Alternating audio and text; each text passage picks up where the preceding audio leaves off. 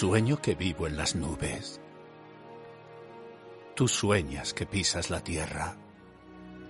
Yo que tengo un palacio en el aire. Tú un castillo en la arena. Sueño que cambio letras para escribir versos. Tú que con letras de cambio medras. Yo que le hablo a las estrellas.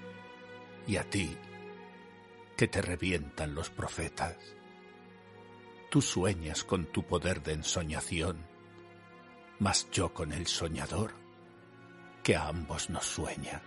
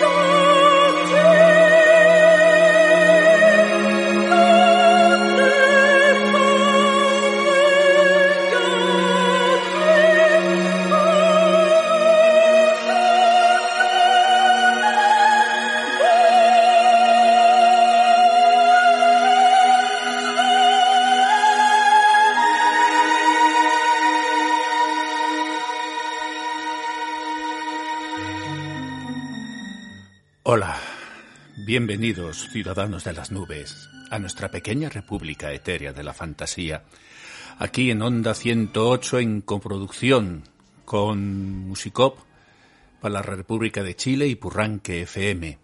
Y como siempre, un pasito más cerca del cielo y uno más alejados del suelo, del aburrimiento y de todas esas cosas que nos tiñen de gris, lo cotidiano.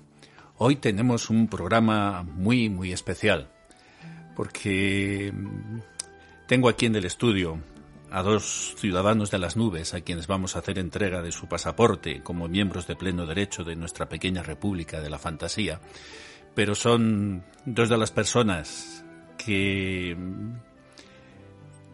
dos de las personas que me han acompañado en momentos muy importantes de mi vida y a las cuales les tengo un profundo afecto y una profunda gratitud. Está conmigo Luis Antonio Pulido. Buenas tardes, Luis Antonio, tardes, noches. Buenas tardes. Luis Antonio es el presidente de nuestra fundación, de la Fundación Dharma, el nuevo presidente. Yo cuando la fundé y creamos toda esta locura, él me ha acompañado en este viaje desde, desde el inicio de este sueño. Y, y, gracias al paso al frente que dio él al tomar la presidencia y hacerse cargo el año pasado de la, eh, de la obra social y de la dirección de la fundación, pues es que yo tengo ahora el, el, espacio y el tiempo suficiente para poder dedicarme a la parte cultural, que era la que más me gustaba, y sobre todo a nuestra compañía de danza y teatro que tenemos en la fundación.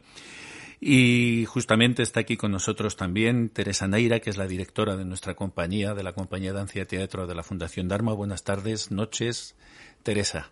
Buenas tardes, Jesús. Es un placer estar aquí con vosotros y revivir y compartir. Pues sí, porque justamente se cumplen ya 12 años ¿no? del estreno de nuestro primer espectáculo de Entre Dos Mundos y de Entre Dos Mundos vamos, vamos a hablar, porque fue un sueño increíble. Conseguimos estrenar en, un momento muy difícil, el año 2008, en mitad de toda la crisis económica, de todo Hicimos la locura de subirnos casi como veintipico personas al escenario. al escenario, técnicos, eh, artistas, todo maravillosos. Y cuéntanos un poco acerca de ti, Teresa. Tengo que deciros que Teresa Neira es una gran bailarina, es coreógrafa y es profesora titular en el Conservatorio eh, de Danza eh, aquí en Alicante. Sí, bueno, Jesús, desde el año 2004 eh, formo mm. parte del claustro de profesores del Conservatorio Superior de Danza de Alicante impartiendo clases tanto prácticas de danza española y baile flamenco como asignaturas teóricas que tiene el currículum de los estudios superiores. Y bueno, es una experiencia que, que, te llena muchísimo porque realmente es con lo que, con lo que revives, ¿no? Poder dedicarte, levantarte todos los días y llegar a, tu puesto de trabajo y, y, estar aparcando y solo estar escuchando la música porque compartimos la instalación con el Conservatorio Superior y el profesional de, de, música y el profesional de danza también de Alicante y el superior de danza. Los, los cuatro centros en, en un en, un, en unas instalaciones. Y estar aparcando y estar escuchando a esos guitarristas flamencos, estar escuchando pianistas, estar escuchando todos los instrumentos, mm, es como mm, un nuevo día decir gracias, gracias porque, bueno, eh, es una fortuna, ¿no? Poder, poder estar dedicada a esto y dedicada a la creación y a la docencia. Oye, y antes de dedicarte a la docencia, que eres una de las figuras de, nuestro, de nuestra danza que ha tenido la oportunidad de, poder dedicarse a la docencia porque es terrible la situación en la que nuestros bailarines, los grandes de nuestra danza, terminan. Tú viajaste por, por muchos lugares, llegaste hasta, hasta Oriente, ¿no? Mm, bueno, a Oriente llegué contigo, en nuestro viaje a la India, pero eso ya es un viaje también maravilloso que ya hablaremos en otro momento, quizás. Eh, sí, tuve una experiencia eh, profesional como bailarina profesional desde el año 1999 eh, hasta el 2000 hasta el 2004 que, que ingresé en el, en el, Conservatorio Superior de Danza. Em, bueno, realmente mm, naces ya con artista, ¿no? Naces con esa vocación interna, tanto el músico como el poeta, como el bailarín, la bailarina. Y, pero claro, luego el medio te da la posibilidad o no. Y en este caso, pues sí, también con mucho trabajo, dedicación. Yo estudié en, eh, realmente imparto docencia en la misma casa que me formó.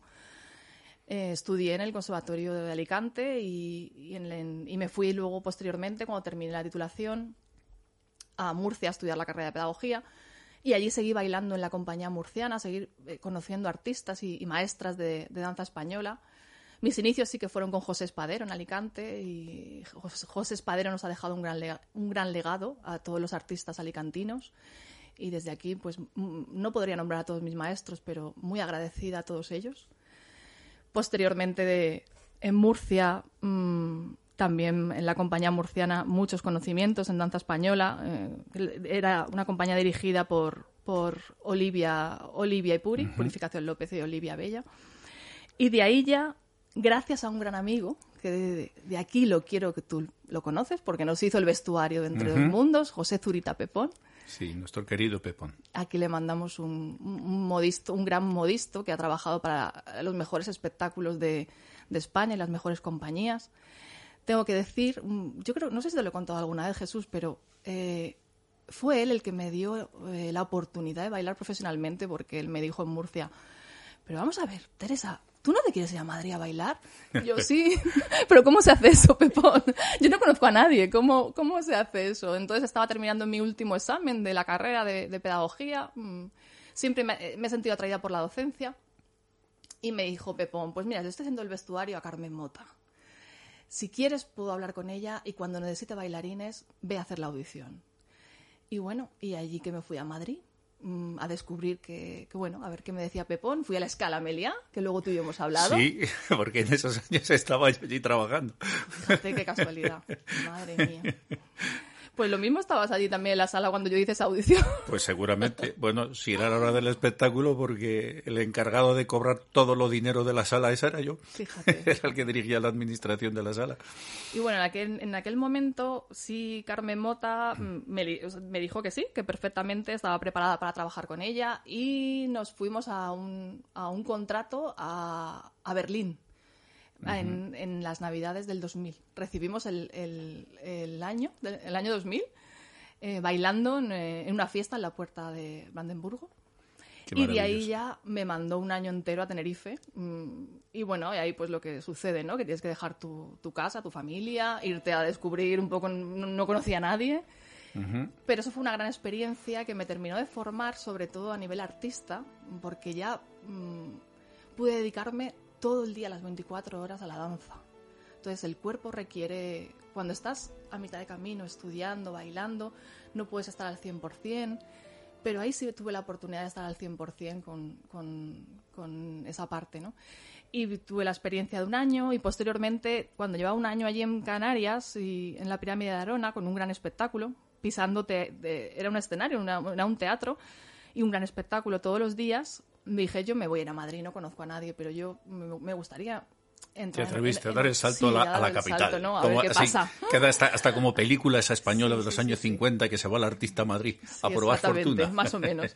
Pero bueno, sobre todo quería formarme. Era, si no tengo ninguna oportunidad, pues no pasa nada, porque mi finalidad siempre ha sido aprender. Y yo siempre era como, bueno, me tengo que formar como docente y, y todo lo que, lo que aprenda mm, será para luego entregarlo a los demás y, y ayudar a formar a otros. Y en, en Madrid, mm, pues asistí al, al famoso estudio, los estudios de amor de Dios. Y allí pues tomé clase con, con, pues, los grandes, eh, las grandes figuras de la danza española y del baile flamenco. Muchísimas, seguramente no los nombro porque me voy a dejar alguno y, y no. Y hubo una audición para el Ballet Teatro Español de Rafael Aguilar y me presenté y ahí fui seleccionada y bueno, creo que ahí fue cuando entré a la compañía y, y pasamos cinco años, en mi caso fueron solo cinco años, viajando pues por los mejores teatros de Europa y, y de Australia, también llegamos a Australia, Nueva Zelanda, las mejores óperas, en, el dos- en enero del 2002 fuimos la, la primera compañía de danza española que, que bailó en el Bolshoi de Rusia. Eh, tengo mucho que agradecer a, a la compañía de danza teatro Rafael Aguilar, a las obras del gran genio, que esto sería Además para otro hiciste, espectáculo. hiciste la casa de Bernarda Alba. Sí, el rango se llama porque eh, la obra de Rafael Aguilar es el rango porque no pudo ponerle, fue estrenada en 1963 y la estrenó en París porque no podía estrenarla en, en España, en esa, una obra lor- lorquiana en, en esa, en esa época. Y le puso el rango, absurdo, tuvo ¿no? que cambiar. Bueno, ya sabemos un poco a, a nivel Lorca lo político. persiguieron hasta, hasta el final. Y esa obra, Rafael era un adelantado a su tiempo. Las obras coreográficas de Rafael son, son atemporales, no tienen, no tienen tiempo porque las sigues viendo en la actualidad y las ves actuales. Y bueno, y yo creo que, que bueno, si quieres otro día podemos venir Sí, y hablar de Rafael. Aguilar. Bueno, pues mis queridos ciudadanos de las nubes, pues con esta loca maravillosa que fuimos juntos a un viaje, un viaje a la India, pasamos unas navidades allí maravillosas. Bueno, pues estando allí en aquel viaje, se nos ocurre la locura de decir, bueno, oye, ¿y por qué no hacemos una compañía de danza y teatro? Así como el que no, como el que no quiere la cosa. Y comenzamos a darle forma a este sueño y a nuestro regreso del viaje, pues hablamos con nuestro querido Luis Antonio Pulido, que lo tenemos aquí muy calladito. Y, bueno, yo me acuerdo la cara que puso nuestro querido MacGyver, porque tengo que decir a nuestros oyentes que Luis Antonio Pulido tiene el, el sobrenombre de MacGyver o alias Misión Imposible, porque es capaz de conseguir lo que nadie consigue. Y me acuerdo que llegué y le dije, Luis, vamos a hacer una compañía de anfiteatro, vamos a hacer un, un espectáculo y necesito llevar, yo escribí el, la idea original, Entre dos mundos, el cuento, la- la narrativa, y se nos ocurrió, vamos a hacer una narrativa poética y vamos a componer la música y lo tenemos que llevar a los mejores teatros. Y todavía me acuerdo, querido Luis, los ojos como dos huevos duros que se te pusieron. Era, un momento difícil y complicado. Y cuéntanos un poco, Luis. Eh, ahora vamos a hablar de la obra. Todo lo que tuviste que, hacer porque eh, estrenamos en el Gran Teatro del Che, que es uno de los mejores teatros de España. Y luego además hicimos algo único que llenamos el, teatro principal de Alicante, que es una de las plazas más difíciles de España. Lo llenamos hasta la bandera y además pusimos en pie al teatro. Bueno, pero para ahora, ahora como ya ha pasado un tiempo y ya no ya no pasa nada si, si cuentas cómo le rompiste el brazo a uno o amenazaste al gerente de algún teatro. Hubo, hubo alguna amenaza, pero no llegamos a, a romperle el brazo a nadie porque yo siempre, bueno, nos conocemos, sabemos cómo, cómo es esto de, de los eventos, de la realización del evento, de, cómo buscar el patrocinio y la colaboración de, de las empresas y de las y de las personas que quieren siempre colaborar con nuestra obra social, con la obra social de la Fundación Dharma y en este proyecto que fue la compañía de danza y teatro, fue bastante, como decía, difícil, complicada, pero siempre tuvimos ahí la constancia y, y con voluntad y con esfuerzo se sacan las cosas. Así fue como pudimos, pues se pudo, perdón, se pudo, se pudo conseguir este patrocinio de el estreno que fue en el 2008 en el Gran Teatro de Elche.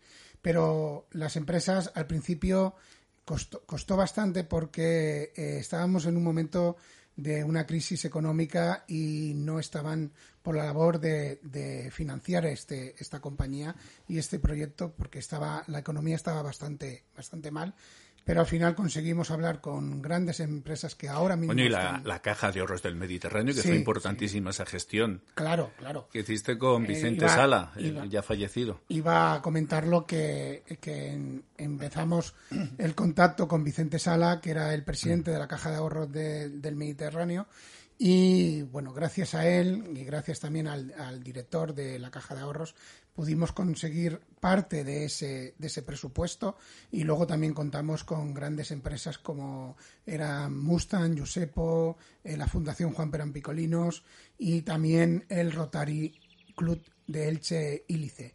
Fue quien patrocinó este, este proyecto, esta compañía, los primeros que se sumaron, se sumaron a este, a este patrocinio de esta compañía. Y luego, cómo no, todos los medios de comunicación que, bueno, como nos conocían, sabían de, de, dónde, de dónde veníamos. Yo, yo trabajé en la cadena SER tres años y luego ocho años en, en Radio España y como buen compañero y buen amigo de, de los medios de comunicación, tengo grandes amigos en los, en los, medios de comunicación y ellos se sumaron al proyecto difundiendo el mensaje y la compañía de la Fundación Dharma. Además, también un agradecimiento especial a nuestro compañero. Tengo que decir a nuestros oyentes que Luis y yo nos conocíamos de Radio España, coincidimos allí en los años 90. Yo dirigía un, programa muy Súbete a una nube, justamente este mismo programa que estamos duplicando ahora mismo para Chile. Y, y Julián Saez también nos echó una gran mano, perdón, un compañero también inestimable que luego estuvo en Onda Cero, también nos dio una mano para poder llegar al, al Gran Teatro. Pero vamos a meternos en la obra, vamos a entrar en la obra. Yo tengo unas llamadas que nos han hecho unas, unos mensajes que nos han dejado unas personas muy especiales. Tengo aquí un audio de, María Santa María, un audio de Melania Llorens, otro mensaje eh, de María.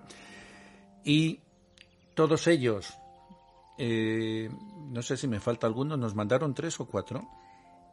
A ver, dime, Teresa, porque no sé si me he dejado alguno. Sí, Lirios González. Lirios, un segundo, porque Lirios la tengo que tener por aquí y si no la buscamos ahora mismo.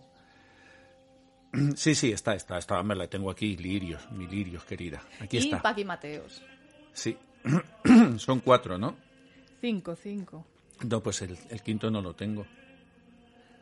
El de Paqui Mateos, ese me falta. Sí, me lo has pasado por el, por el móvil. Un segundito. Bueno, vamos a, vamos a escuchar estos primero, estos cuatro mensajes y luego busco el, el último que nos falta. Tengo el primero, el de Marian Santa María, que fue quien realizó la coreografía, la coreografía con, contigo. Vamos a escuchar el mensaje que nos deja que nos ha dejado Marian. Para mí Entre dos mundos supuso una experiencia inolvidable, porque por un lado era mi primera incursión como coreógrafa y por otro suponía empezar un proyecto creativo que creo que es algo que todos los que nos dedicamos a la danza o al arte en general siempre tenemos en mente. Y encima lo hacía al lado de la persona ideal, con Teresa Neira, que creo que es la persona más creativa y humana que me he encontrado a lo largo de mi vida. Por otro lado, además, teníamos la ilusión y las ganas de todos los bailarines y, de todas las personas que rodeaban este proyecto y que hicieron que, esos ensayos y que todo ese tiempo de, trabajo eh, fueran realmente em, enriquecedor y placentero. En definitiva, para mí eh, Entre dos mundos supuso un antes y un después en mi carrera como, docente y como coreógrafa. Bueno, pues esta era nuestra querida, nuestra querida Marion, María Ángeles Santa María, que nos mandó este este mensaje. El trabajo que hizo que hizo también fue fue precioso. Sí, de una gran calidad. Además, lo que más me gustó de, de este espectáculo eh, yo lo que siempre recuerdo es la dedicación absoluta de todos y cada uno de los, de los miembros de la compañía y jamás hubo un, mal tono, una mala, un mal ambiente, sino que todos, absolutamente todos, eh, estábamos, estábamos volcados con el, con el proyecto. Y fueron largos meses de ensayo. ¿Cuánto? mira, empezamos a ensayar eh, a la vuelta de nuestro, de nuestro viaje a la India. Empezó un poco la locura.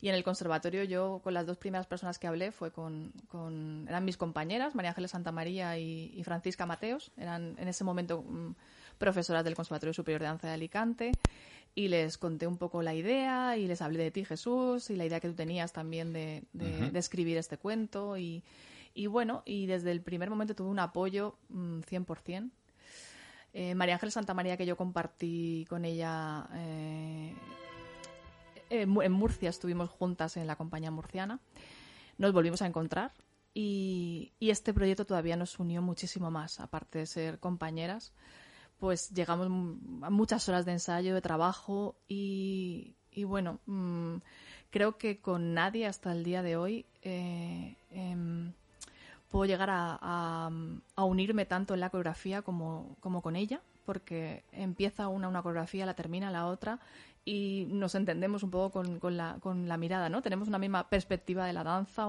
y, y bueno, creo que gracias a, todo el grupo de artistas tan maravillosos, porque bueno, luego está también, mm, aparte de, de, las bailarinas, elegimos a, a, las bailarinas quizá que tenían más técnica, pero sobre todo que le ponían más corazón y más sentimiento. Eran alumnas del conservatorio y estaban muy motivadas, tenían ganas de aprender y durante un año estuvimos quedándonos todos los días, dos, mm. durante dos, tres horas después de las clases del conservatorio, a decir, bueno, hay que seguir formándolas, hay que, hay que conseguir un espectáculo de mucho nivel, de nivel profesional, y para eso hace falta muchas horas de ensayo. Y bueno, el entusiasmo fue lo que, lo que primaba en esos ensayos, y luego también pues tuvimos, mm, me puse en contacto con una gran bailadora con, y amiga, Fefa Gómez, para la segunda parte del espectáculo, mm, que era todo... Nuestra querida Fefa. nuestra querida Fefa, mm, eh, números de palos del flamenco y con artistas también de, provinciales y de mucho y de mucho peso, como Norman Contreras, como, como Antonio Santiago y bueno, guitarristas en ese momento han, pasado muchos eh, durante los años que hemos llevado el espectáculo. Francis Ligero, cantaor, Miguel eh, El Guajiro. Mm, Oye, y nuestro bailarín, nuestro Nuestro bailarín, José Luis Navarro. José Luis Navarro que interpretó el personaje del ego absolutamente. Parece que se parece que se lo hubiera escrito para él el, personaje. Fue sin duda, yo todavía veo... Una de las piezas claves. Veo el vídeo del espectáculo y todavía se me ponen los pelos de punta. Y tengo que decir que además el, el espectáculo cuando estrenamos en el Gran Teatro, en el teatro principal, en el Gran Teatro de, Alicante, se retransmitió por, se retransmitió, perdón, por televisión. O sea que no estaba nada mal para el primer proyecto artístico que poníamos en marcha. Nos llegamos, llegamos hasta salir en, salir en televisión. Voy a ponerte, a ver si este es el mensaje, porque acabo así mientras que estamos hablando aquí entre cables. He conectado el, el creo que este es el último que me has enviado, el de Paqui. A Era nuestra repetidora, porque Paqui, aparte de gran bailarina, gran persona, una mente eh, para almacenar todas las coreografías. Era pues nuestro ordenador personal, a de Marian y mío. A ver si consigo sacarte el mensaje desde aquí conectado, porque acabo de conectar a la mesa el, el móvil. A ver si conseguimos poner en el aire su mensaje. Soy Paqui Mateos y participé en este proyecto coreográfico como repetidora de la compañía. A nivel profesional, esta participación supuso un soplo de aire fresco, puesto que partíamos de una primitiva idea, además idea alocada, ya que aparecía en elementos como el bien y el mal, ese puente entre los dos mundos, aparecen los sentidos, aparece el alma, y todos estos elementos poco a poco iban cobrando cuerpo, iban cobrando sentido, a través de los diferentes pasos, de las diferentes melodías y de las diferentes emociones que poco a poco íbamos hilando para dar forma a la historia que queríamos eh, mostrar al público. Además, el ambiente de aprendizaje, el escenario de aprendizaje que compartimos con Teresa y con Marian nos ayudó a entender la danza desde otro punto de vista. Es verdad que nos ayudó a entender y a interpretar de otra manera, a ver la música desde otro punto de vista, pero sobre todo nos dio la oportunidad de poder ayudar a los demás. A nivel personal, eh, la participación en el proyecto eh, fue impresionante, puesto que a nivel emocional eh, creces como persona, eres más positiva y sobre todo tomas la iniciativa y las riendas de poder ayudar al, otro, ¿no? además, un tema importante o un punto importante es el tiempo. Mm, fueron muchas horas de ensayos, pero no fue tiempo gastado, sino tiempo ganado, puesto que ganamos en emociones, ganamos en sentimientos, ganamos en amistad y además conseguimos eh, formar una gran familia. Quería aprovechar la oportunidad para eh, agradecer tanto a la Fundación Dharma como a Teresa la oportunidad que nos brindaron para ayudar eh, a los niños de la India, a poner en marcha proyectos educativos y a poder poner nuestro granito de arena con lo que más nos gusta, que es la danza.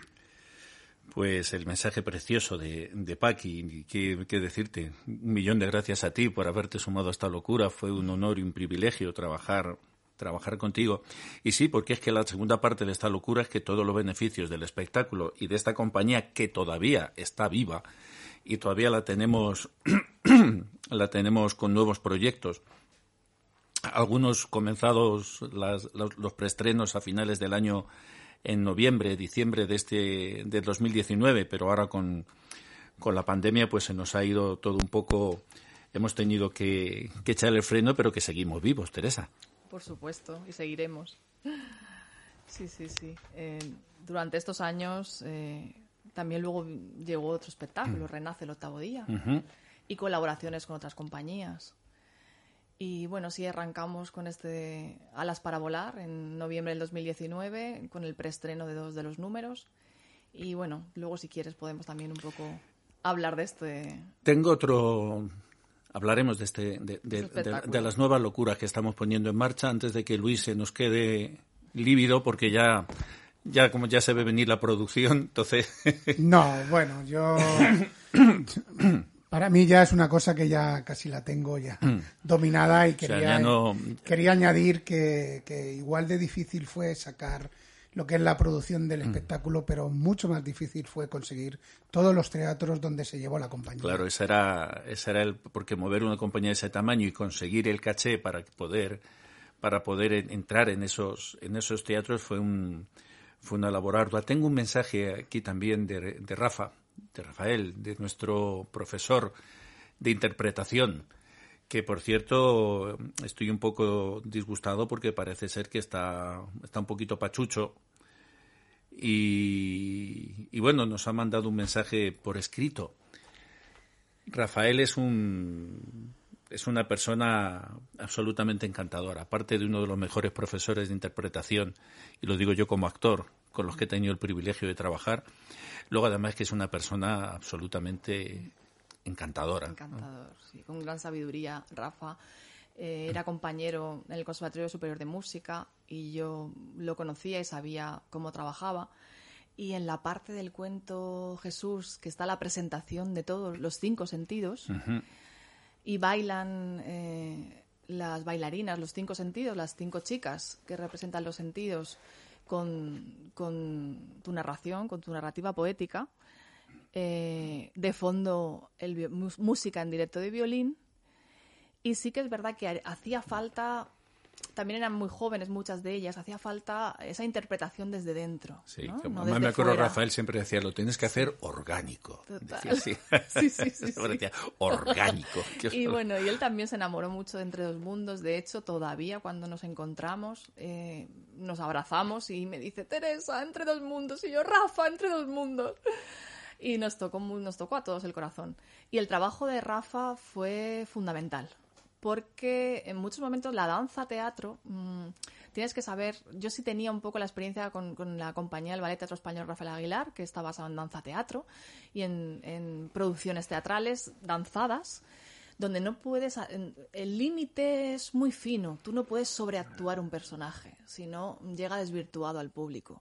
Tienes que y, tampoco te puedes quedar corto porque entonces mm, no atraviesa no no emociona entonces, el trabajo eh, tan delicado, tan artístico, con tanto esmero, mm, con esa indagación mm, tan minuciosa de esas clases de interpretación que venía Rafa eh, semanalmente a, darnos a las bailarinas y, a, los personajes que hicimos, en mi caso el alma, al ego, a, Además es que desmenuzó psicológicamente cada, personaje. Pudo desmenuzarlo, entender entender muy bien el, sentido de la narración como había escrito mm, en la idea original, en mi guion, y la verdad es que fue espectacular. Sí, Léenos el, mensaje que tienes, porque es muy, muy bonito. sí, y también estaba recordando que ahora cuando pongas el, audio de Lirios, Lirios también lo recuerda con mucho cariño a Rafa y le marcó mucho. Rafa, que es en la actualidad catedrático de interpretación de la Escuela Superior de Arte Dramático de Valencia, nos escribía hoy este mensaje diciendo que, bueno, que la creación artística de Entre los Mundos fue un sueño maravilloso que aún perdura y late en mi ser como artista y como persona.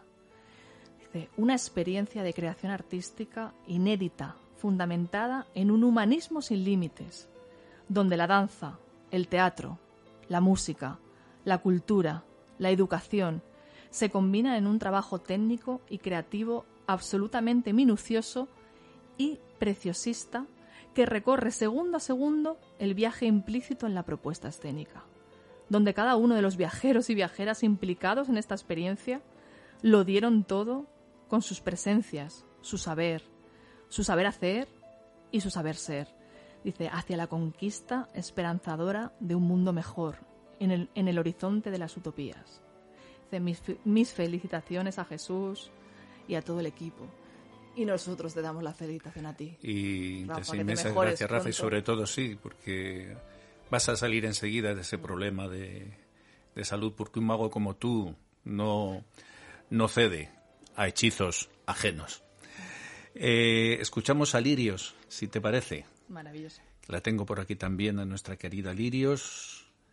A ver, Lirios. Hola, soy Lirios González y formé parte de la compañía de la Fundación Dharma participando como bailarina en el espectáculo Entre dos Mundos. El haber formado parte de este proyecto artístico que se desarrolló durante varios años me aportó crecimiento y aprendizaje tanto a nivel artístico como personal. En concreto, mm, en el ámbito artístico, supuso un desarrollo de mi capacidad interpretativa y técnica. La dirección artística, mi maestra Teresa Neira, confió en mí y eso mejoró mi autonomía y autoconcepto como bailarina. Aprendí mucho de cómo es el proceso de creación artística de un espectáculo de tal, envergadura al formar parte de él desde el principio. Donde bailarines, músicos e intérpretes interaccionábamos y, y creábamos. Eh, yo misma pude desarrollar, bajo la dirección del profesor de interpretación, Rafael Ricard, una pequeña pieza de presentación de mi personaje, el olfato. Así que es indescriptible todo lo que me aportó formar parte del proyecto. Y a nivel personal, pues me aportó amistades para siempre, crecimiento y autoconocimiento. Y pude aprender de personas con valores humanos increíbles que hacen las cosas con mucho amor y desde el corazón y con sinceridad. Así que, bueno, aprovecho la ocasión para agradecer a, al director de, de la Fundación Dharma, Jesús Santos, y a María Ángeles Santa María y Teresa Neira, Teresa Neira, las directoras artísticas del, del espectáculo, todo lo que me dieron durante tanto tiempo. Muchas gracias.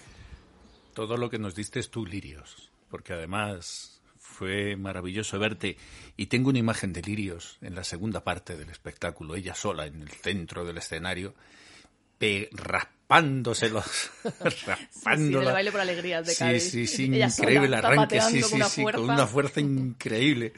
Yo decía a esta chica, y además Lirios, que es recogidita, porque era como una muñeca así, con esa potencia, esa energía, y por cierto que habrá sido ya madre o todavía sí, ha sido mamá desde hace, unos meses. porque sabía que estaba... Bueno, te quería mm, comentar que pensando, claro, han sido 12 años desde el estreno.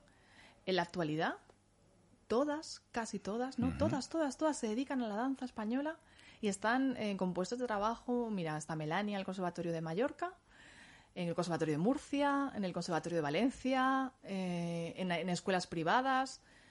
Mm, son grandes profesionales. Pues me alegro porque mira, fue un talismán el, estreno en nuestra compañía y es muy difícil en este mundo después eh, darle una darle una continuidad. Así es, vamos con con María, que también nos ha dejado María de Orihuela, que nos ha dejado también, uy que se nos va el micro. Nos ha dejado también un mensaje muy bonito. Vamos a escuchar a, a María, otra de las componentes de nuestra compañía que estuvo en aquel hermoso estreno. Buenas tardes, me llamo María. Actualmente soy profesora de la Escuela Municipal de Danza de Orihuela, que es mi ciudad. Y bueno, yo recuerdo estar en el estreno eh, como espectadora del espectáculo Entre dos mundos. Y aún recuerdo la sensación de, de ver un espectáculo tan bonito y tan completo, tanto a nivel de guion, la historia de, que escribió Jesús, como a nivel coreográfico, con la música en directo y además con un mensaje tan claro que yo estoy segura que a todos los que estábamos en el teatro nos emocionó porque no nos podía dejar indiferentes. Era un espectáculo que te hacía reflexionar. Y recuerdo que Teresa Neira, que, tuve la suerte de tenerla como maestra en el Conservatorio Superior de Danza, me propuso participar en este proyecto. Para mí fue un regalo, porque podía trabajar con grandes profesionales tanto a nivel artístico como a nivel personal. Además, yo estaba pasando un momento difícil y recuerdo refugiarme en los ensayos, con esta música tan bonita que tenía la historia en sí. Entonces, bueno, para mí participar en este proyecto artístico entre dos mundos forma parte de una etapa que recuerdo con mucho cariño y además estoy muy agradecida. Pues sí, María se incorporó. Sí, María, María se incorporó después. Se incorporó en el estreno de, Alicante porque Melania Llorens se, tuvo que ir a vivir a Mallorca. exacto. Y entonces se incorporó en el, en el reestreno del espectáculo. Estaba ahora recordando. Eh, es que es que realmente Jesús era muy completo. Es Absolutamente. Que eran todos grandes artistas. Eh, recordando el piano. La música. De María José Segura. María José Segura, que fue. En sus composiciones originales. Sí, sí, originales. María José Segura hizo un trabajo, iba a hablar justamente eh, de ella, de la música, porque un espectáculo sin música, pues claro, no tiene sentido. Y la verdad es que las piezas que compuso, a mí todavía hoy las veo y me, me ponen los pelos de punta, me sobrecogen. Sí, sí, sobrecogen. Entonces, eh, realmente escuchar esa música y, eh, y coreografiar para esa música, en muchos momentos la pieza estaba hecha y coreografiábamos sobre la música hecha y en otros momentos coreografiábamos nosotras y luego hablaba con María José y me decía, ¿cómo quieres esto? Lo recuerdo sobre todo en la pieza de la de desesperación. La desesperación, que fue increíble, porque ella compuso la, la, música ad hoc para la coreografía que eso es rarísimo porque en danza normalmente el compositor escribe un ballet y luego se, se hace la coreografía y sobre más o menos no pero en el, en el caso de en el caso este de la, de la desesperación eh, María José corría detrás de, las notas de su piano, iba detrás de vosotras sirviéndoos prácticamente lo que necesitabais para, para darle el énfasis eh, interpretativo. Entonces era la mezcla del piano mm, y, la composición original de María José Segura con la participación de, de, también, bueno, a veces en la parte de los sentidos lo hicimos a violín, con Juan Miguel Antón, fue el, estreno, nuestro violinista. Y, luego la, parte de baile flamenco con José Torres y Félix Amador en las guitarras. Y bueno, y también a lo largo de los años que lo estuvimos representando, también eh, participó otro guitarrista, Chispita, y, no que me quiero dejar a nadie, porque han sido muchos guitarristas que también han, colaborado con nosotros. Oye, escuchamos el último mensaje, creo que era de Melania, precisamente, la que se nos fue a la que se nos fue a Mallorca. Y, escuchamos el audio de Melania y después nos va a explicar, nos va a explicar Luis cómo cómo va a hacer. ¿Cómo? ¿Cómo vas a hacer para poner en marcha? para poner en marcha porque sabe que tenemos que poner alas para volar. Entonces. alas para volar quiero, quiero yo, alas para volar. Pero no te vas a librar, querido, porque eh, sabes que tenemos que poner en marcha alas para volar y ya teníamos algunos contactos, pero se nos.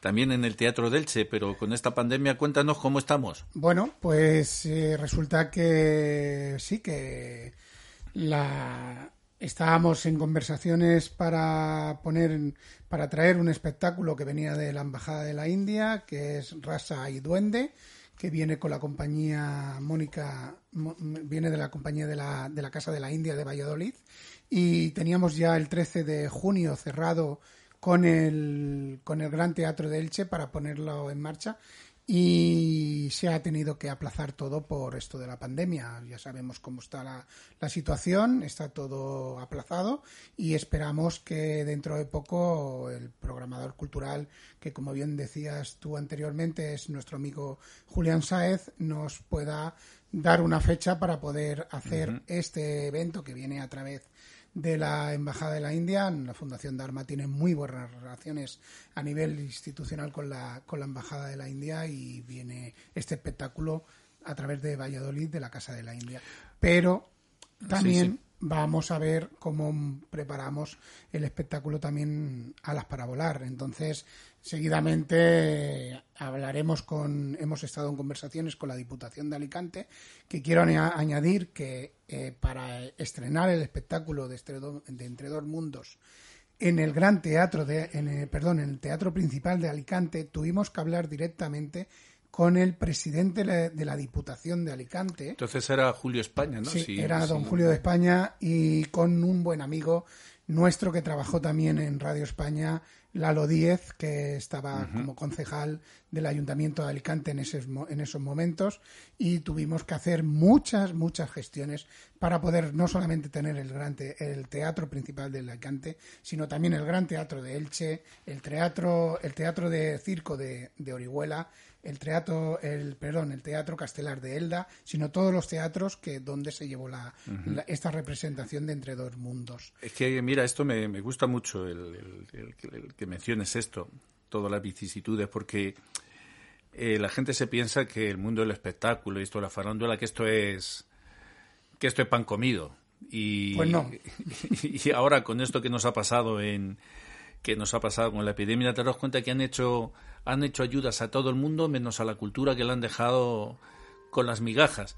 Y a mí una cosa que me indigna y me cabrea bastante es que puedes ir en un autobús hacinado, puedes ir en el metro hacinado, te puedes ir a una terraza todos apelotonados, puedes montarte en un avión todos apelotonados con la mascarilla, pero en cambio los aforos de los teatros, los espectáculos culturales, tenemos que arrancar la mitad de las sillas del patio de butacas, con lo cual un espectáculo, Luis, tú que eres productor nuestro, es imposible. Es inviable. Sí, es muy, es muy complicado, ¿no? Poder eh, hacer, iniciar una nueva, una nueva andadura con la compañía va a ser complicado hasta eh, te puedo decir que he estado en contacto con diversos programadores culturales en estos, en estos momentos, por, no solamente por la compañía de danza, sino sabes, sabéis bien que la Fundación Dharma no solamente hace lo que es la compañía de danza, sino tiene otros eventos durante todo el año y se han tenido que aplazar todos los eventos, como es la cena solidaria en la isla de Tabarca y el festival de yoga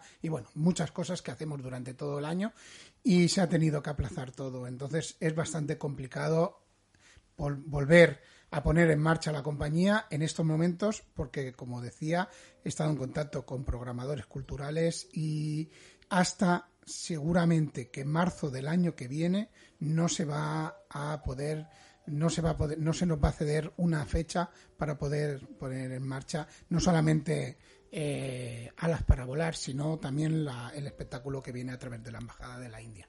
Bueno además una de las canalladas que nos hicieron al mundo de la cultura precisamente con la crisis fue la disparatada subida del IVA que eso terminó de apuñalar a las a todas las compañías que estábamos o en, ese momento porque era completamente era una locura, Teresa.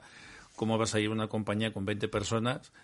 Eh, tenías que ir a taquilla y le vas a dar el 21% a Rajoy, que era increíble. ¿Cómo vas a darle el 21% de la entrada eh, en, en, plena crisis? Y ahora, bueno, con la mitad de un aforo va a ser complicado. Pero yo sé que vamos a poner otra vez en marcha eh, el nuevo espectáculo lo tenemos muy avanzado. Además, tenemos un convenio firmado con el Conservatorio de, Alicante, por el cual tenemos el firme compromiso desde la Fundación de darle la oportunidad a los alumnos que terminan eh, sus estudios contigo pues en la medida en que podemos de subirlas a un escenario de verdad y, que tengan esta primera experiencia, este primer contacto. Sí, desde aquí también agradecer a su director Ángel Ramón Martínez por confiar muchísimo en nosotros. Desde el primer momento cedernos los espacios, porque es allí donde ensayamos, en el Conservatorio Superior de Danza y bueno, desde aquí pues el inmenso agradecimiento ¿no? de, desde la compañía Danza Teatro de la Fundación Dharma. Bueno, y además hemos tenido una incorporación muy importante porque Antonio Alonso, que fue primer bailarín del Ballet Nacional de España en su, en su primera época, es uno de los grandes de, de nuestra danza. danza española. Él estrenó El sombrero de tres picos, Medea, tantas coreografías que se hicieron para él ad hoc. Pues Antonio está comprometido plenamente con nuestra obra eh, cultural y también se va a incorporar en nuestra compañía. Eh, ahora mismo él está dando clases en, en Japón, fíjate qué triste, ¿no? Nuestro grande puede dar clases en la universidad en Japón y aquí la burocracia le, le pone palos en la, en la rueda. Pero bueno, él se ha comprometido con nosotros y nos va, a ser una ayuda, yo creo, magnífica. Ya dimos una clase magistral, lo trajimos a Alicante. Un gran maestro y, tenemos un gran padrino para, para aprender muchísimo de él. Bueno, y vamos a escuchar el mensaje eh, de Melania, que se nos fue, se nos fue a Mallorca de profesora y también estrenó con nosotros entre dos mundos. Todavía me acuerdo su, abanico en la Guajira con su, con su bata de cola preciosa. Vamos a escuchar lo que nos dice Melania. Yo recuerdo la época con la fundación y con la compañía con muchísimo cariño y muchísimo amor.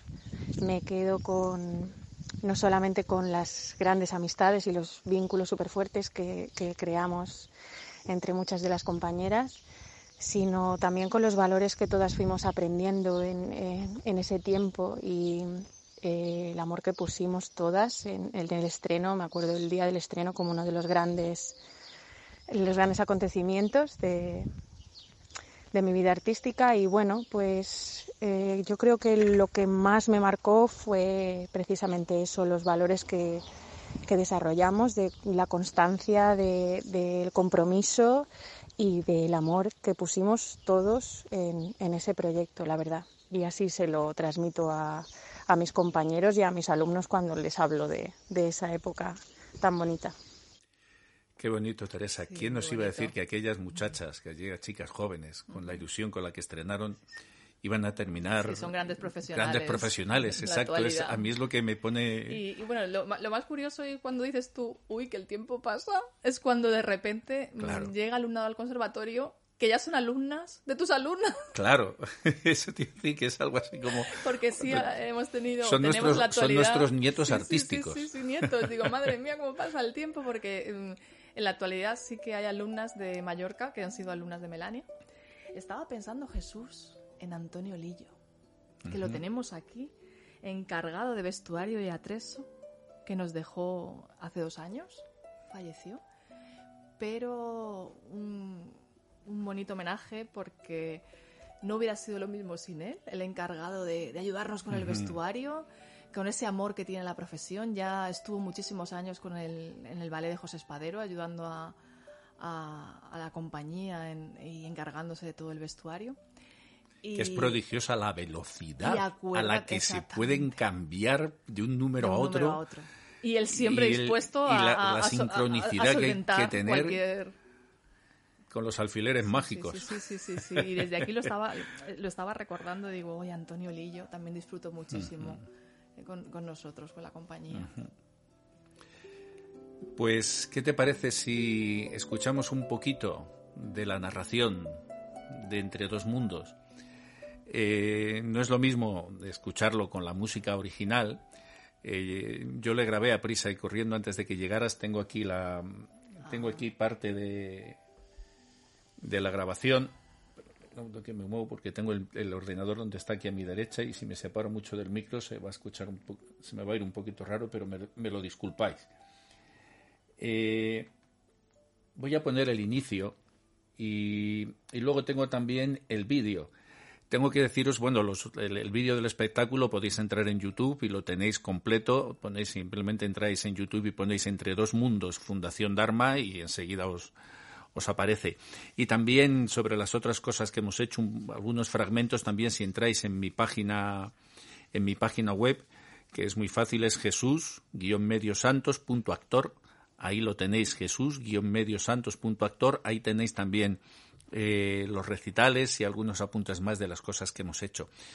Eh, ¿Te parece que escuchemos un, fragmento de la historia, el inicio? Y luego escuchamos del audio. Lo que pasa es que el audio, la televisión, cuando lo grabó, eh, tomó el, el, audio directo de sala, en natural, y no, no se conectó en la mesa y por eso no lo podemos pasar por aquí porque la calidad no es muy buena, pero aún así vamos a ponerlo para que se escuchen también algunos fragmentos maravillosos de la música de María José Segura, que era absolutamente prodigiosa. Vamos a escuchar un fragmentito del, del inicio y tú me dices dónde quieres que, dónde quieres que pare. Que el mismo tiempo existiera. Un momento que vamos a ir para atrás. Ahí. En el principio de los tiempos. Antes quizá de que el mismo tiempo existiera. El alma, fragmento misterioso del eterno residía feliz en su ser, con toda su atención en el único objeto de su amor, aquel de cuya luz provenía. Su mente era única y sus sentidos uno solo, en la forma de amor, sentido y sentimiento por excelencia, que coexionaba toda su vida en torno al objeto amado, centro de su pasión. En el principio de los tiempos, antes quizá de que el mismo tiempo existiera, el ego, fragmento único hecho de envidia, aguardaba en las sombras acechante el momento de robar el amor del alma a favor de su mezquino orgullo para ello tejió, como la ávida araña, un mundo hecho de deseos, donde paciente aguardaba el paso de alguna víctima con la que saciar su hambre de gloria y fama. El Eterno sabía de su existencia cuando creó al alma, pero confió en la fuerza del amor de ésta para encontrarle, aun cuando se perdiera algún día en la silente trampa de la araña. Un día, mientras el alma observaba a su amado mientras dormía, el ego se acercó al alma y le susurró en el interior. Hay otro mundo mucho mejor, donde tú serías la dueña si quisieras. Hay otro mundo mucho mejor, y tú eras el alma precisamente, Yamuna. Y te seducías y... Sí, hasta aquí la presentación del de, alma y el ego. Y bueno, está maravilloso después de este momento el paso a dos entre alma y ego. Y podemos escuchar un, cachito del un cachito del espectáculo que tengo por aquí cuando, cuando se inicia la música, pero vamos a escuchar vamos a escuchar un poquito de la música de, eh, del espectáculo.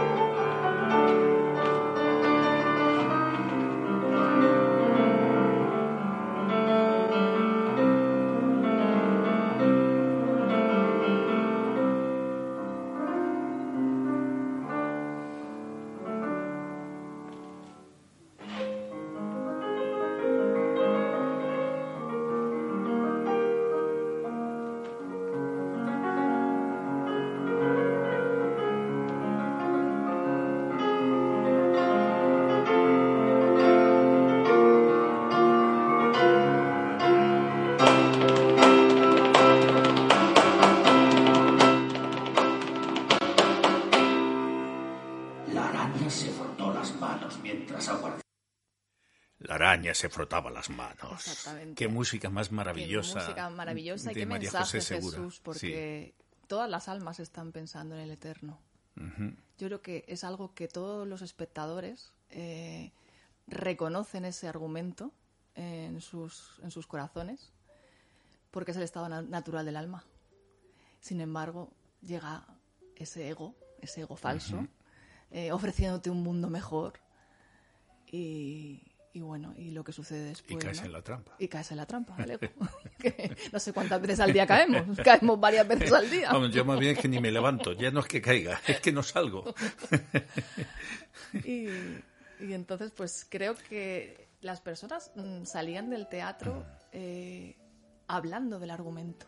Sí, ¿te acuerdas? Se hacían corrillos a la salida del teatro principal. Me acuerdo el, el, el, el director del teatro principal dijo, oye, sois la compañía dijo que más éxito ha tenido y más impacto el día de su estreno. Y me acuerdo que echaban a la gente del teatro, oiga, que se vayan ya, porque mira el ego lo que decía, lo que quería decir. ¿Y te acuerdas la crítica que nos hizo, no me acuerdo el nombre del crítico este Miguel Ángel, un gran bailarín de la compañía murciana y ha trabajado, en la actualidad ha trabajado para la Furia de Baus y es un gran profesional. Sí, sí. Y algo dijo, ¿no? Sí, no, el de la Furia de Baus, este Miguel Ángel dijo, por fin, dijo, el mundo del yoga se fusiona con la danza española. Exactamente. Y me acuerdo que estaba encantadísimo con el, con el mensaje que conseguimos transmitir en la, en la, en la compañía. Escuchamos otro, otro, pedacito del, de la historia. A ver. Y el amado, entre tanto, dormía, haciéndose como dormido en el juego de ser visto en esa forma. Para el alma aquello fue algo desconocido. Jamás había conocido otro sentimiento ni ocupado sentido alguno que no fuera en su amado. Mas el alma incauta escuchó de nuevo la propuesta del ego, y durante un breve lapso de tiempo su atención se apartó de su amado, y siguió la estela de aquel sentimiento que ahora se apoderaba de ella. La araña se frotó las manos mientras aguardaba y el alma cayó, cayó en la red y se cerró la trampa. En ese instante el ego picó al alma con el veneno de su existencia separada y el universo red que tejió la araña se mostró engañoso por vez primera ante el alma. El efecto del veneno, la dormidera letal del único sentido del amor eterno, hizo su efecto alucinógeno y la mente del alma, que había sido única, se fragmentó en cinco sentidos para penetrar en el nuevo universo. Tela de araña estrellada. Así, para poder abrazar el viento y buscar el cálido abrazo del eterno en el reflejo de otros, se volvió el tacto y en contacto con el mundo de sensaciones, quedó prisionera así de su apego y sufrimiento. Para poder saborear el nuevo mundo, se hizo gusto, tratando de encontrar el gusto original de su amado. Pero el ego dispuso miles de gustos diferentes que confundieron aún más su mente, no sabiendo cómo encontrar lo suficiente para saciarlos, quedando prisionera así de su apego y sufrimiento, tratando de buscar el rastro sutil que conmovía su corazón cuando sentía que en el juego amoroso del amado éste parecía desvanecerse para incrementar aún más si cabe su anhelo de encuentro. Se volvió olfato en busca de la fragancia del eterno enamorado. Y cuando, cuando casi creía encontrarlo en el olor a tierra mojada, miles de fragancias diversas confundieron su búsqueda, quedando prisionera así de su apego y sufrimiento. Cuando el amado cantaba, recordaba vagamente el alma que su voz se extendía por todo su ser embriagándola y tratando vanamente de escuchar de nuevo el dulce néctar de sus labios, se convirtió en oído. Pero la estridencia del ego no le permitió escucharle y proscribió el silencio, desterrándolo a un mundo de palabrería hueca y oferta de mercaderes. Inventó miles de melodías vacías que confundieron al alma en su búsqueda quedando prisionera así de su apego y sufrimiento. Finalmente, quien habiendo residido solo en la luz del rostro de su amado, se encontró a oscuras en su ausencia, se convirtió en ojos, tratando de escudriñar la tela de araña, en busca de una salida, pero la tela estrellada era tan grande y parecía tan hermosa, y la luz de tantos atardeceres le hicieron creer que tal vez fuera esa la luz que añoraba. Y prisionera de los miles de objetos que contemplaba, trataba vanamente de saciar con su posesión el anhelo eterno de su alma, y quedó prisionera así para siempre de su apego a los objetos y a su sufrimiento.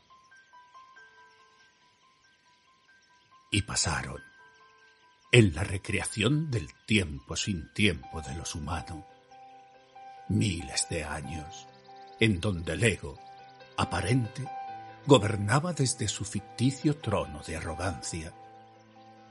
Pero la arrogancia del ego jamás contó con la misericordia del Eterno, quien mientras se hacía el dormido, con un ojo abierto, vio cómo sucumbía su falso encantamiento, su amada alma, y penetró en su interior en la forma de un fragmento de su propia inteligencia, para así poder guiarla.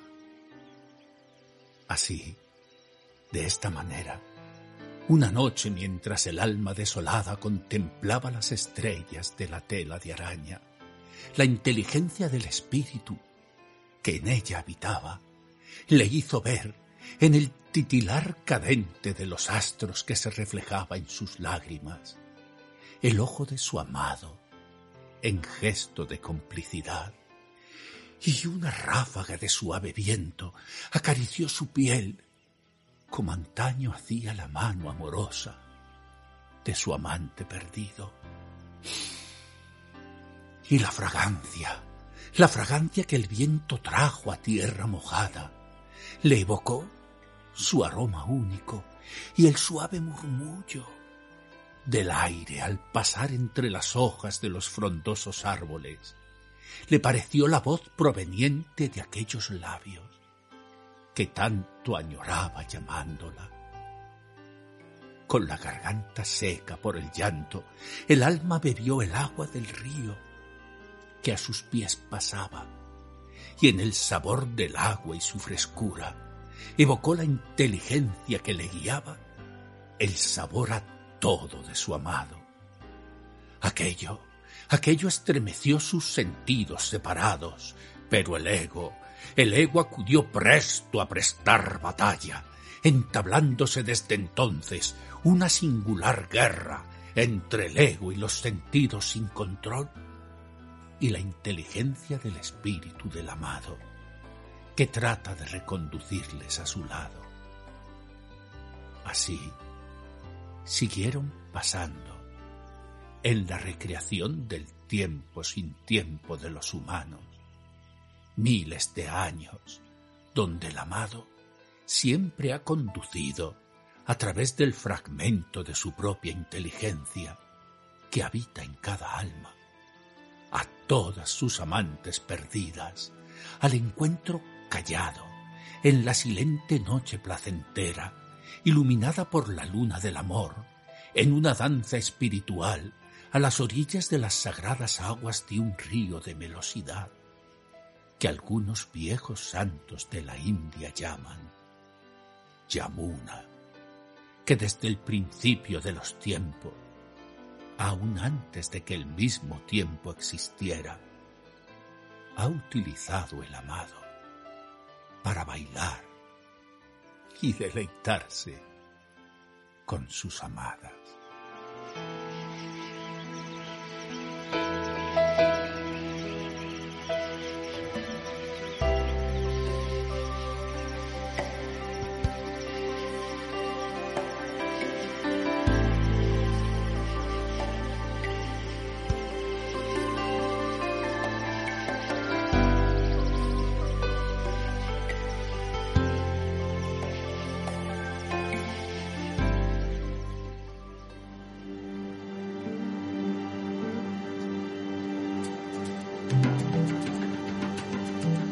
La vida tiene momentos insólitos y extraños, donde ni la razón ni la lógica alcanzan.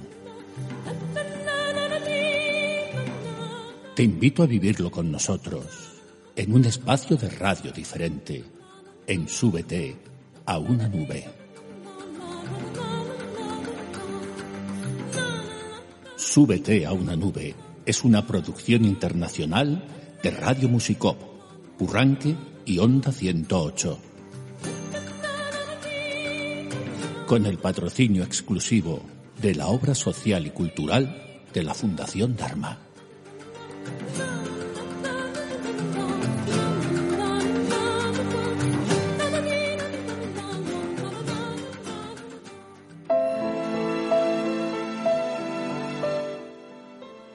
Pues seguimos aquí subidos a nuestra nube. ¿Qué recuerdos, Luis, Teresa? Escuchar el texto otra vez, pero te, insisto, tenéis que verlo en el, en el canal en YouTube, poner eh, Fundación Dharma entre dos mundos, porque me, todavía me sobrecoge, ¿no? La forma tan increíble como pudisteis hacer la coreografía, la batalla entre el ego, el cuando se apodera de los, sentidos, la escena, la escena de, del ego subido en el, en aquel cajón de madera hacia arriba con los brazos hacia lo alto, ¿no? Con, hacia la tela de araña. Hacia la tela de araña. Tu interpretación cuando la tela de araña, cuando la picadura con los, con la luz estroboscópica y tú agitándote, ¿no? Y cómo salen los sentidos de entre, cómo se paren los sentidos, cómo se, se aparecen en el escenario fue... Y luego el encuentro entre, entre, el, alma, y la inteligencia. Y Fefa con su bata de cola, ese, ese momento es impresionante. Impresionante, y esa soleá con, tanto, con tanto sentimiento y con tanto peso bailada, tan pastueña, como se dice en el flamenco.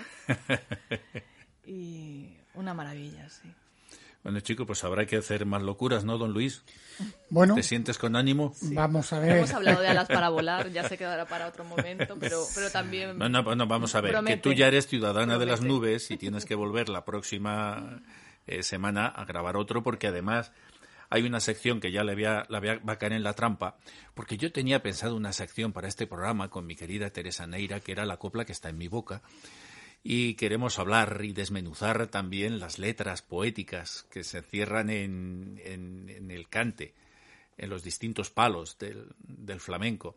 Ya tuvimos un, un aperitivo cuando puse, eh, cuando hablamos de, en este mismo programa, puse Rafael León, cuando hablamos de, de la profecía de Rafael León, que fue preciosa y está, y ya se, se emitió en este, en este programa, que todo es sagrado.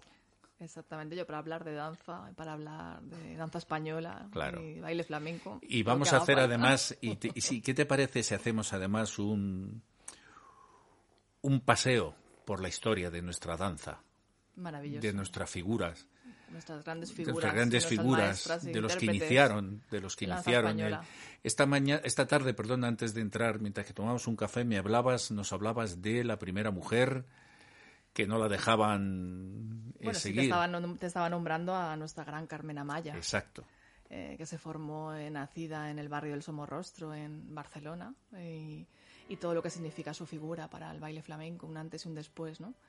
Con esa fuerza que tenía Carmen Amaya al zapatear, donde rompió el, canon, ¿no? De, donde mm, a principio del siglo, final del siglo XIX, los cafés cantantes y principio del siglo XX, eh, la mujer bailaba más de cintura para arriba, se paseaba por el escenario, era el hombre el que hacía la, el, que hacía la percusión con los pies, eh, los zapateados pero llega Carmen Amaya y con esa velocidad, y esa dijo, energía, aquí esa la que pisa soy yo. La faraona, esa, la capitana, la capitana.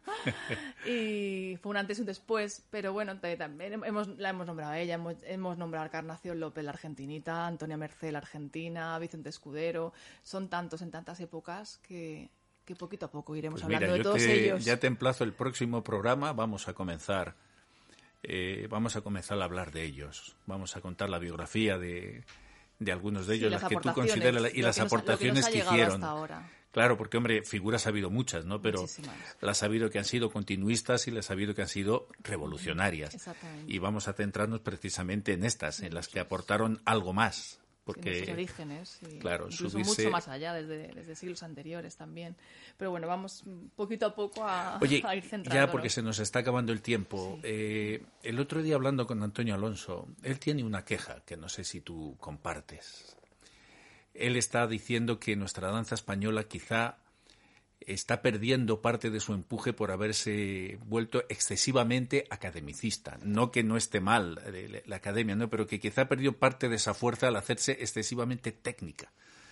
¿no? Que, en un sentido no hay gente que está estudiando nuestra danza absolutamente técnico, ¿no? Como con paso, así, así, con la, con la que la técnica obviamente tiene que estar ahí, si no no puedes no puedes bailar, pero quizá un exceso de técnica le quita la garra, le quita la fuerza, ¿no? Es demasiado frío. Es, a mí, sinceramente, estuvimos viendo juntos, eh, tú y yo, al ballet, al ballet Nacional de España, y yo, sinceramente, en algunos números sentía la falta de esa fuerza que yo veía en Antonio Alonso cuando le veía, cuando le veía bailar, esa, esa garra, esa, ese desgarro, más que garra, es desgarro.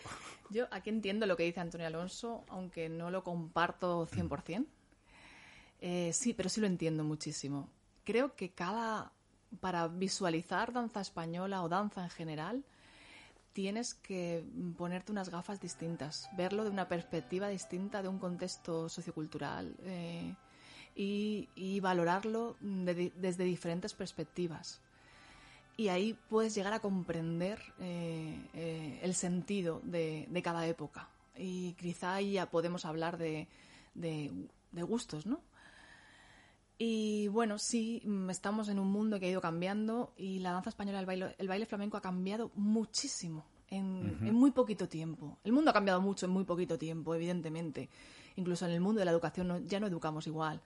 Eh, fíjate si ha cambiado, que simplemente en una pandemia en tres meses ya hemos cambiado los modelos educativos pues sí. y la forma de enseñar y transmitir. Ahora, no cambia nunca la esencia la esencia de lo, de, uh -huh. del amor que tienes a la profesión y de, y, de, y de, lo que quieres hacer, ¿no?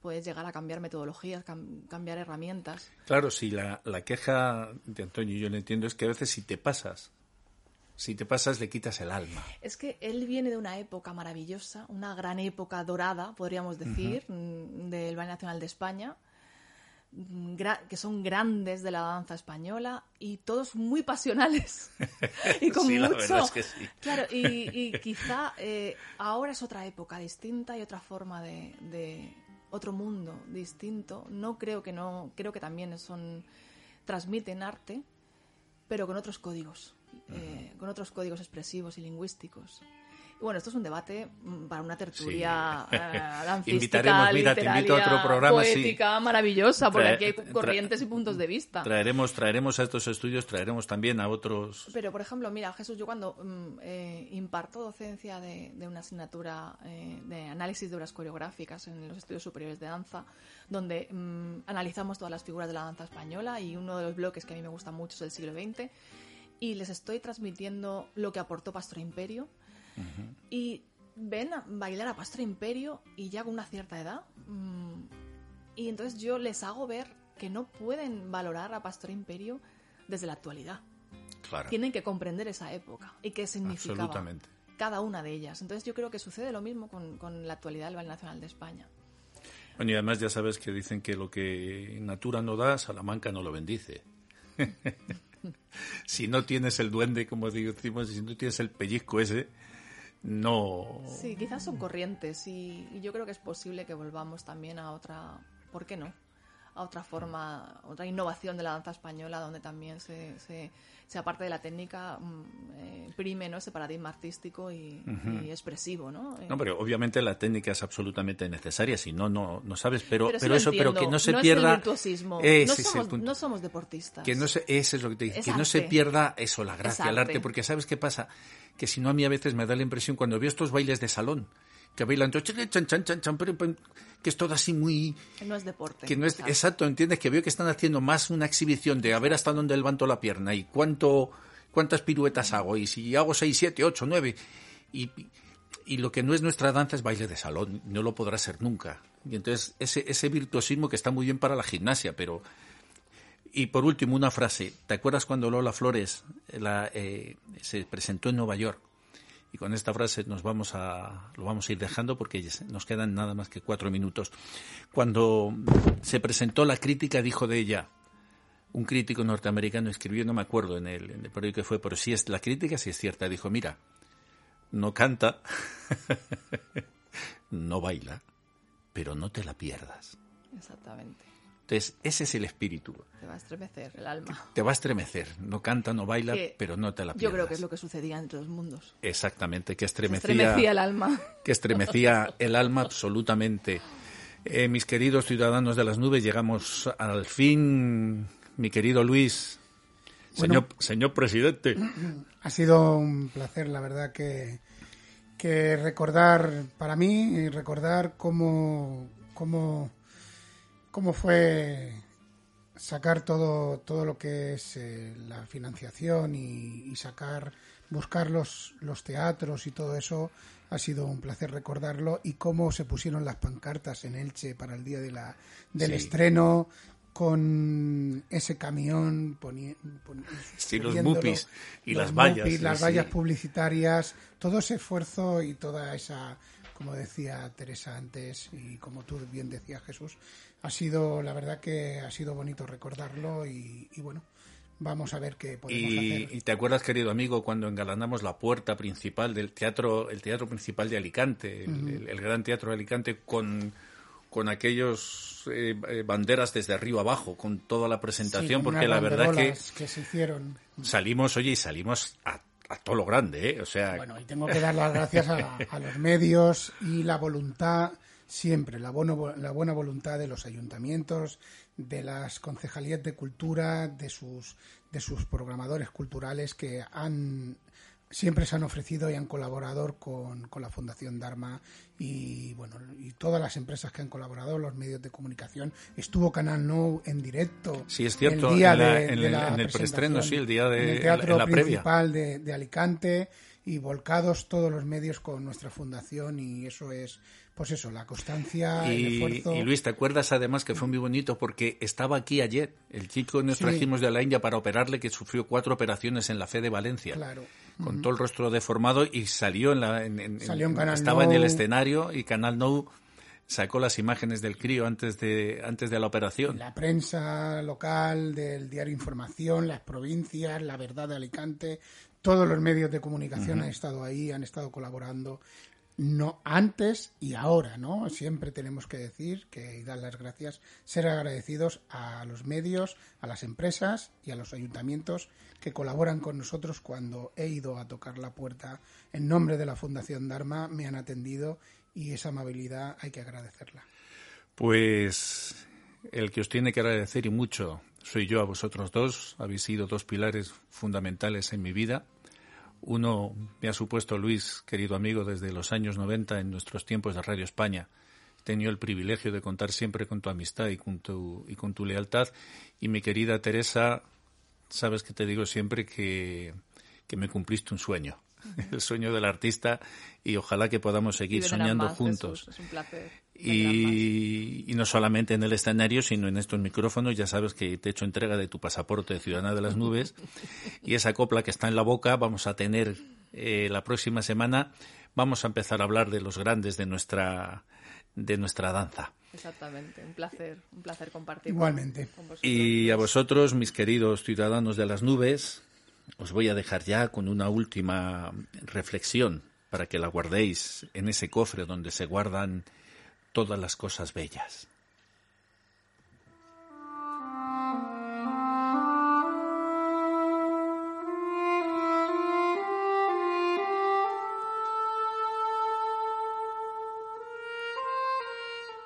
Soñé desde mi nube que podía ver el pasado y en la noche oscura de los tiempos vi a los lobos reunirse hace más de un millón de años.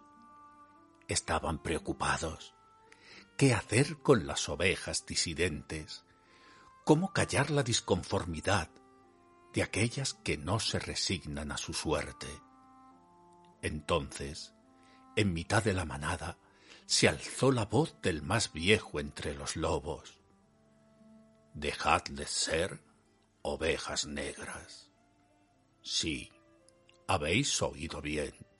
Que los disidentes a partir de mañana sean ovejas negras.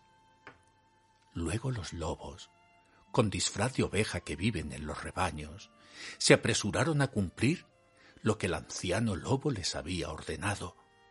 Así surgieron las ovejas negras y así se cumplió el deseo del gran lobo. Oveja blanca u oveja negra, ¿qué más da con tal de que sean ovejas? Ciudadanos de las nubes, mañana es un buen día para dejar de balar. Buenas y felices noches.